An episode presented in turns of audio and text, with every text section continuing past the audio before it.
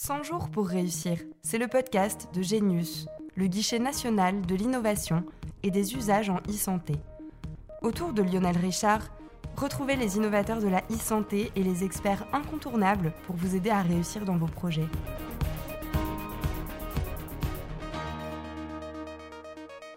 Bonjour à tous et bienvenue sur le podcast 100 jours pour réussir, le podcast à destination des innovateurs et entrepreneurs dans le numérique en santé, mais aussi de toute personne curieuse de ce domaine. Ce podcast est produit par Genius, le guichet national de l'innovation et des usages en e-santé. Dans cet épisode, nous parlerons de la collaboration avec les entreprises du médicament. Pour ce faire, nous recevons Marine Coty-Eslou, fondatrice et dirigeante de Lucine, une jeune entreprise innovante du domaine des thérapies digitales qui travaille sur la douleur chronique. Nous recevons également Livia Darmon, chargée de mission numérique et données de santé au LEM, des entreprises du médicament. Marine Coty-Eslou, bonjour et merci de partager avec nous votre expérience. Pouvez-vous nous présenter votre formation et votre parcours? Je suis une éternelle scientifique curieuse. Donc, j'ai commencé euh, par euh, droit et sciences politiques. Ensuite, j'ai fait euh, une sortie sur les sciences humaines et sociales, l'anthropologie, la sociologie, la psychologie, pour finir le nez dans les neurosciences et plus spécifiquement la neurophysiologie. Le projet Lucine est né en 2013. Vous avez fondé l'entreprise en 2017. Quelle en est l'ambition? Alors, l'ambition de Lucine, c'est de créer une thérapie numérique ou molécule digitale capable euh, de mesurer et de soulager la douleur d'un patient souffrant de douleurs chroniques et si possible de manière aussi efficace qu'un médicament classique. Où en êtes-vous aujourd'hui? Aujourd'hui, on a commencé, on était 3, aujourd'hui on est 40, on a commencé à 0 euros, aujourd'hui on a fait un petit peu plus de 2 millions d'euros de chiffre d'affaires, on a réussi à convaincre plusieurs actionnaires de nous suivre en série, euh, en euh, pour un montant d'investissement de 5,5 millions, qui est l'une des plus gros montants de ces dix dernières années sur notre secteur d'activité. Euh, je suis très fière de cet investissement parce qu'il est 100% français, ça c'est la première chose, et il est paritaire. Il y a autant de femmes investisseuses que d'hommes investisseurs. Quel regard portez-vous sur les entreprises du médicament? Est-ce que ce sont des concurrents, des partenaires?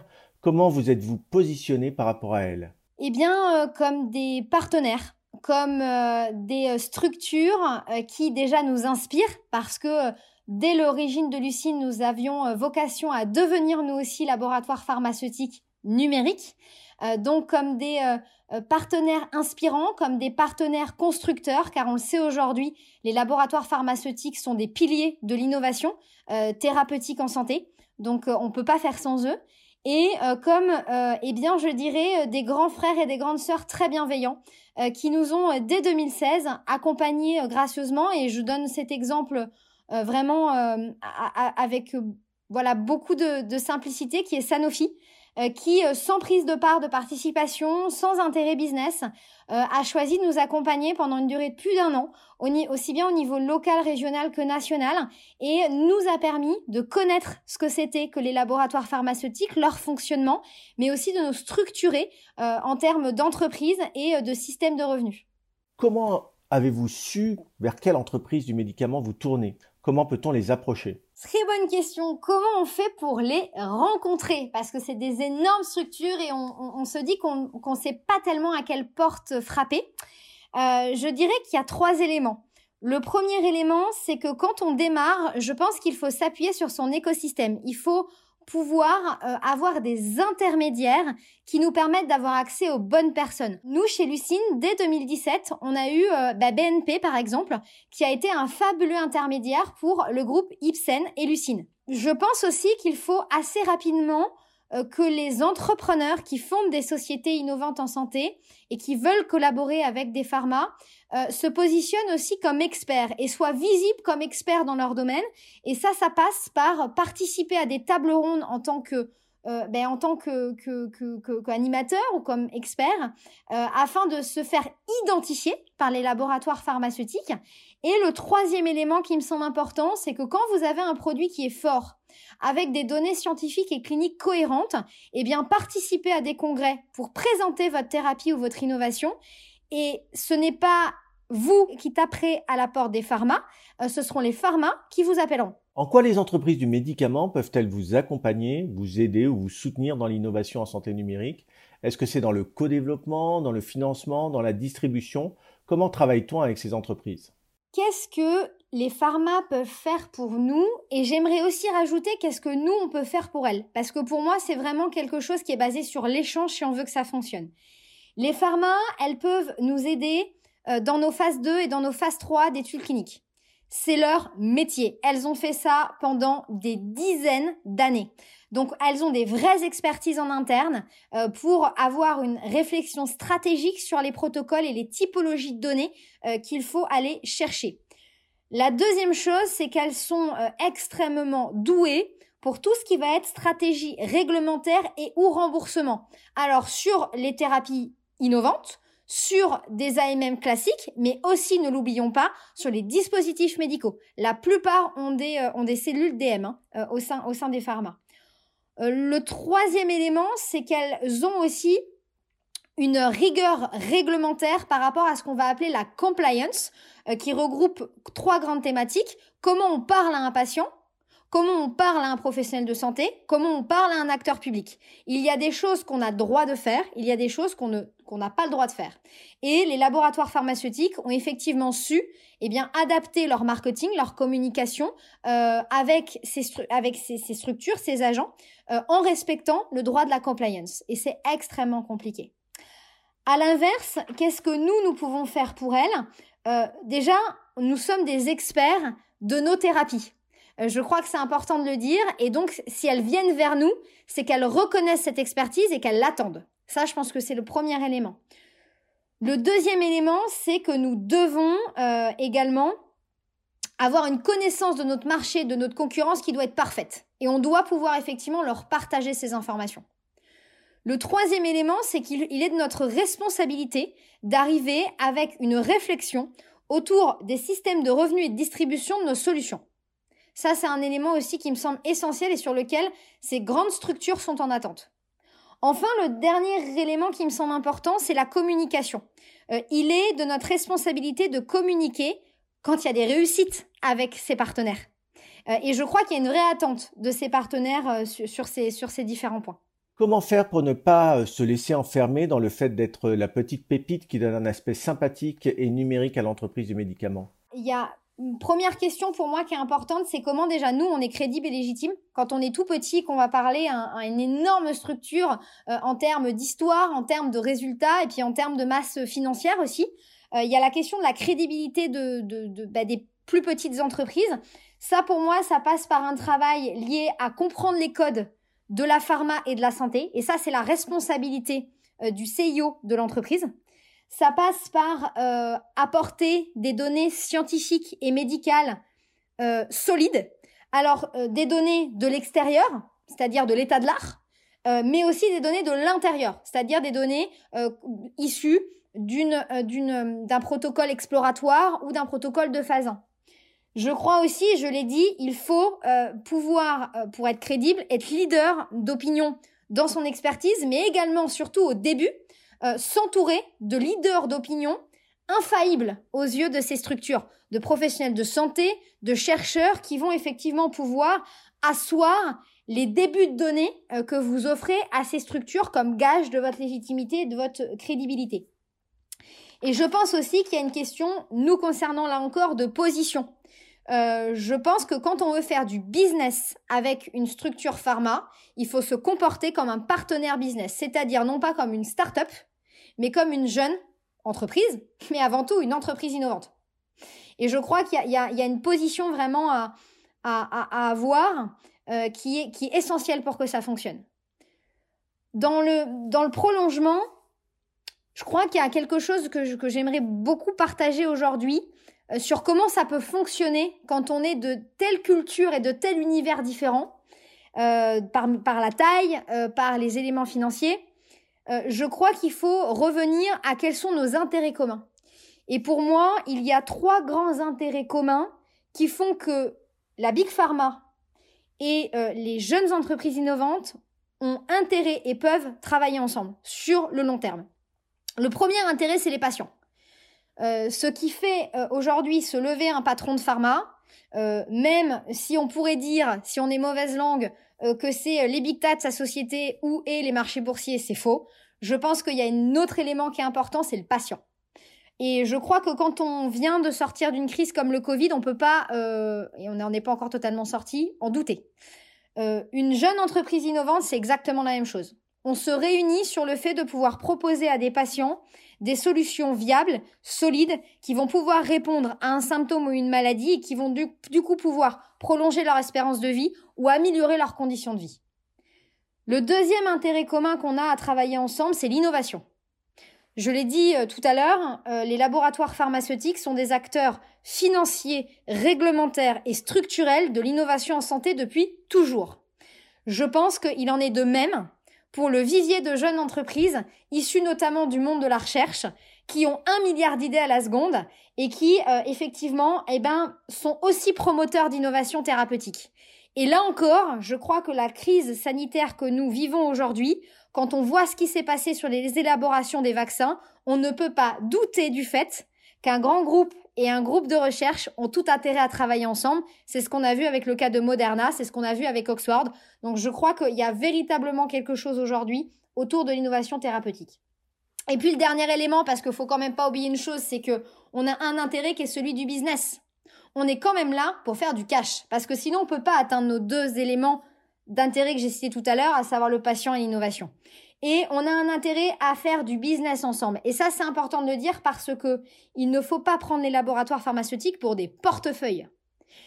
On doit avoir une position, nous, entreprises euh, innovantes, jeunes entreprises innovantes, de partenaires d'affaires. Et donc, si on a une position de partenaire d'affaires, euh, on est sur des intérêts convergents. Et donc, on va effectivement avoir en face un financeur à qui on apporte un service. Et là, on n'est plus du tout sur le même rapport et on a tous les deux intérêt à que ça fonctionne parce que si ça fonctionne, on est tous les deux gagnants d'un point de vue du cash. Et ça, je pense qu'il ne faut pas l'oublier pour que ça marche. Le temps des entreprises du médicament est-il le même que celui des jeunes entreprises innovantes Sur euh, le plan euh, financier et juridique, n'est-ce pas trop compliqué de travailler avec les entreprises du médicament? Là, comme ça, sans réfléchir, je dis non. je dis non, c'est pas très compliqué. Non, il n'y a pas de grosses problématiques juridiques incroyables ou financières incroyables. Et euh, pour moi, le temps de la pharma et le temps de la santé. Délai de remboursement, accessibilité marché, protocole, euh, protocole d'études cliniques. Donc à partir du moment où on est sur le même marché que de la santé, mais on a les mêmes temporalités en fait. Euh, moi, quand je crée un DTX, il me faut entre 6 à 10 ans mais exactement le même temps que pour un médicament. Donc euh, sur la temporalité, euh, je dirais qu'on est aligné. Euh, sur la réactivité, là effectivement c'est un peu différent parce qu'il y a des strates de décision qu'un pharma va avoir et qu'une jeune entreprise forcément de 40 personnes euh, va pas forcément avoir, ça c'est évident. Euh, c'est plus sur les réactivités de réponse, mais honnêtement, la plupart des pharma euh, qui se mobilisent pour avoir de véritables partenariats business avec des plus petites sociétés ont réussi à apporter de l'agilité avec des structures internes plus autonomes d'un point de vue juridique et d'un point de vue financier. Aujourd'hui, très clairement. Euh, donc ça, ça a tendance à bouger. Et sur le juridique et sur le financier, euh, très honnêtement, il faut se faire accompagner, ça c'est évident, comme ils le sont d'ailleurs eux aussi. Hein. Il faut se faire accompagner par des conseils euh, qui, peuvent prendre cette position-là, mais c'est pas insurmontable, quoi. honnêtement, en toute transparence, c'est moins dur que lever des fonds hein, d'un point de vue juridique. Hein. Donc voilà, la plupart des startups et des jeunes entreprises lèvent plusieurs fois des fonds. Donc si on réussit ça, on réussit à faire du business. Enfin vraiment. Pour conclure, quel conseil donneriez-vous à un innovateur en santé numérique qui aimerait travailler avec une entreprise du médicament? Premier conseil, identifier les besoins et les enjeux du pharma avec lequel on va travailler. Alors, euh, ça paraît euh, très simple. Hein. En fait, on le fait euh, à partir du moment où on fait du business, du commercial, on le fait. On doit connaître les besoins et les enjeux du partenaire, du client avec lequel on va travailler. Mais on a tendance parfois à l'oublier quand on est face à des énormes structures. Donc c'est extrêmement important pour moi d'identifier leurs besoins et leurs enjeux. Le deuxième élément, je l'ai dit, mais c'est comprendre les codes, non pas du pharma, mais de la santé. Si on choisit d'être une jeune entreprise innovante qui veut faire du business dans la santé, il faut en embrasser les codes. D'un point de vue des données scientifiques et médicales, d'un point de vue de la rigueur, de la crédibilité, euh, c'est essentiel. Sinon, il faut bah, faire du bien-être et c'est absolument pas grave, mais il faut l'assumer si on choisit le secteur de la santé. Le troisième élément pour moi, c'est qu'il y a un vrai travail de cartographie sur la maturité euh, des laboratoires pharmaceutiques à vouloir créer des partenariats avec des entreprises qui font du numérique. Pour moi, aujourd'hui, il y a trois stades de maturité. Le premier stade, c'est on peut pas passer à côté, faisons de la communication et du marketing sur le fait qu'on travaille avec des partenaires, euh, des jeunes partenaires euh, dans le numérique. C'est euh, très viable, c'est très win-win hein, des deux côtés très clairement, mais il faut avoir conscience que si c'est que de la communication, ça sera jamais du business. Il faut bien l'identifier ça. Le deuxième stade de maturité, c'est l'accompagnement. Il y a des entreprises ensuite qui veulent aller plus loin euh, et qui se disent non quand même on peut faire plus, on peut accompagner. Sanofi le fait, Pfizer le fait par exemple. Euh, et effectivement, il faut bien identifier les gens qui communiquent et accompagnent, mais même chose, qui vont pas forcément avoir une stratégie business. Et puis enfin, il y a les derniers. Euh, et là, il y en a plein, hein, Sandoz, Novartis, euh, Bayer, euh, GSK, Utsuka, enfin je peux y aller, il y en a beaucoup, c'est juste pour dire que ça bouge, euh, Biogen, euh, qui sont sur des stratégies de partenariat business, soit compagnons, soit données, soit études cliniques, soit parfois pour certains en stand-alone, euh, et ça il faut les identifier. Et en fonction du coup des objectifs de la structure, de la, de la, de la jeune entreprise, bah il faut travailler avec les bons quoi. Et je terminerai euh, par deux points qui me semblent importants. Le premier point, je crois que quand on est dans un business qui est en train de se créer, ce qui est le cas pour la santé numérique et ce qui est le cas en particulier pour mon secteur qui est le DTX, les, thérapies numériques, je crois qu'il ne faut pas euh, avoir d'appréhension à rassurer le futur partenaire. Il faut avoir une position dans laquelle on rassure. On rassure par de la donnée, on rassure, encore une fois, je l'ai dit, hein, par des leaders d'opinion qui soutiennent votre projet, on rassure par, euh, euh, par la manière dont on présente les informations, on rassure par notre expertise et euh, il faut aussi pas hésiter à rassurer, je pense, sur notre capacité financière. Euh, il faut pas oublier encore une fois que même si vous avez un an, deux ans, trois ans d'existence, si un pharma veut travailler avec vous, il va pas travailler six mois avec vous. Il va travailler un an, deux ans, trois ans, parfois même dix ans sur un projet. Et euh, il ne faut pas sous-estimer le fait qu'on a un devoir là encore, c'est que si vous partez sur un contrat de co-développement à trois ans, il faut que vous puissiez montrer au pharma que vous êtes en capacité financièrement de tenir les trois ans. Et donc on a, euh, je pense, le dernier conseil, il est vraiment sur quand on est sur un marché en création, les chefs d'entreprise ont une responsabilité, c'est celui de rassurer leurs partenaires. Et je crois que voilà, il faut, faut pas l'oublier. Euh, et le dernier peut-être conseil que je pourrais donner, c'est euh, et, euh, et, je vais me permettre de reprendre ça en, termes de citation de quelqu'un que j'apprécie beaucoup qui s'appelle Lionel et qui, a dit quelque chose de très juste. cher CIO, cher fondateur, cher entrepreneur, n'attendez pas des pharmas, réalisez ce que vous pouvez faire. Et vous voyez dans tout ce que j'ai pu citer, il n'y a pas grand-chose hein, que les pharmas ont à faire. C'est à vous de travailler. Marine Cotier-Slou, merci pour votre témoignage. Vous vous posez des questions sur comment travailler avec une entreprise du médicament? Élément de réponse avec Livia Darmon, chargée de mission numérique et données de santé au LEM, les entreprises du médicament. Livia Darmon, bonjour. Pouvez-vous nous présenter votre parcours et votre formation? Je suis ingénieure en santé numérique de formation. J'ai également complété mon cursus euh, par un MBA, master d'administration des entreprises que j'ai obtenu à l'IAE de Paris Panthéon-Sorbonne. J'ai débuté ma carrière professionnelle dans le déploiement de systèmes d'information de santé, d'abord chez un éditeur de logiciels hospitaliers, puis au GCS Cézanne qui agit un petit peu comme le bras droit euh, de l'ARS Île-de-France sur les projets de système d'information de santé. Euh, puis, juste avant le LEM, je travaillais à Medicine, qui est donc le pôle de compétitivité de santé d'Île-de-France, où j'accompagnais les innovateurs, qui soient du milieu industriel, académique ou clinique, euh, dans leurs projets de santé numérique. Donc, ça consistait à les accompagner dans la recherche de financement, de partenaires, la maturation de leur cas d'usage ou de leur modèle économique, par exemple. Vous êtes donc chargé de mission numérique et données de santé au LEM. Qu'est-ce que le LEM? Et quel est votre rôle? Alors le LEM pour les entreprises du médicament, c'est l'organisation professionnelle des entreprises du médicament opérant en France. Euh, cela représente 260 entreprises adhérentes. On compte aujourd'hui 9 commissions, donc 6 commissions stratégiques et 3 commissions expertes transverses, dont celle dédiée au numérique, données et nouvelles technologies, dont j'ai la charge en tant que chargée de mission numérique et données de santé. Cette commission rassemble aujourd'hui près de 30 entreprises du médicament réunies autour de priorités stratégiques communes euh, telles que renforcer le positionnement des entreprises du médicament dans l'écosystème de santé numérique, favoriser l'attractivité du territoire français dans ce domaine, participer également à la mise en place de plateformes de données de santé partagées en lien très étroit avec le Health Data Hub bien sûr, et enfin euh, favoriser le développement de la culture digitale et des compétences euh, au sein des entreprises de santé via la mise en place d'un projet d'académie du numérique en santé qu'on porte au sein du LEM, qui se veut être un véritable espace de développement des compétences et d'innovation dédié au secteur du numérique en santé. Les entreprises du médicament, euh, ce sont des acteurs qui intéressent beaucoup les innovateurs en santé, souvent pour des partenariats. Euh, quelle est la place de ces entreprises du médicament dans l'univers du numérique en santé? Alors aujourd'hui, nos entreprises sont entrées dans ce qu'on appelle l'ère du beyond the pill. Euh, c'est une nouvelle stratégie qui consiste à proposer au-delà des traitements euh, des services digitaux associés destinés à améliorer la prise en charge des patients, le suivi et la coordination des soins par exemple. Mais cette stratégie, on a conscience euh, au LEM et, globalement chez toutes les entreprises du médicament qu'elle ne peut se faire euh, sans le concours d'autres acteurs de l'écosystème. C'est pourquoi nos entreprises multiplient aujourd'hui les partenariats, notamment avec des startups, euh, via trois modes. donc soit via des collaborations directes, soit au travers de programmes d'accompagnement, mentoring qu'elles peuvent mettre en place à destination de ces startups soit euh, troisième option via des structures tierces qui assurent un petit peu le go-between entre tous ces acteurs, comme par exemple le Digital Pharma Lab.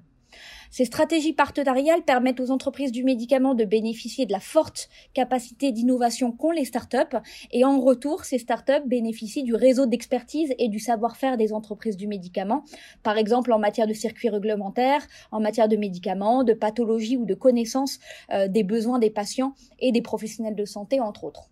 Concrètement, quand on est un innovateur en santé, comment fait-on pour travailler avec une entreprise du médicament? Alors je commencerai euh, par euh, un premier conseil qui est donc euh, de commencer par cibler les entreprises du médicament qui travaillent sur des aires thérapeutiques et ou technologiques en adéquation avec votre projet. Par exemple, si votre projet consiste en une solution d'accompagnement des patients atteints de cancer, allez toquer à la porte des laboratoires qui travaillent dans ce champ. comme je le disais, il y a différentes manières d'approcher une entreprise du médicament. Je vous recommande d'en explorer plusieurs. Renseignez-vous aussi sur la façon dont le laboratoire identifié collabore généralement avec les startups. Est-ce que c'est via des structures tierces Est-ce que euh, il a ses propres programmes d'accompagnement, etc., etc. Ensuite, un autre conseil que je donnerais, c'est d'identifier clairement la place que peut occuper euh, le laboratoire dans votre euh, stratégie d'entreprise et dans votre modèle économique. Votre business model ne peut en aucun cas reposer que sur un soutien pharmaceutique. Euh, de même, vous devez être prêt à démarrer une démarche de co-construction avec le laboratoire, ce qui implique de libérer du temps pour les éventuelles sessions de workshop ou mentorat, et d'être prêt également à prendre en considération les feedbacks du laboratoire sur les choix, par exemple techniques ou stratégiques du projet. Enfin, euh, le dernier conseil que je pourrais donner, c'est dans votre pitch, euh, montrer que vous avez réalisé un état de l'art approfondi euh, de, votre marché, qui sont finalement vos concurrents, quels sont vos avantages compétitifs et quelles sont leurs barrières à l'entrée. Le secteur de la e-santé, comme vous le savez, est, extrêmement concurrentiel. Il faut donc pouvoir, en particulier pour une start-up, prouver que votre solution est innovante et ne sera pas répliquée demain par un éventuel concurrent. Notre épisode touche à sa fin. Merci de nous avoir écoutés. Nous remercions nos deux invités pour leur disponibilité. N'hésitez pas à vous abonner au podcast sur les plateformes d'écoute. Nous vous donnons rendez-vous très bientôt pour un nouvel épisode de 100 jours pour réussir. Celles et ceux qui font la e-santé d'aujourd'hui et de demain sont sur le podcast de Genius. Et toutes les solutions pour réussir sont sur genius.isanté.gouv.fr.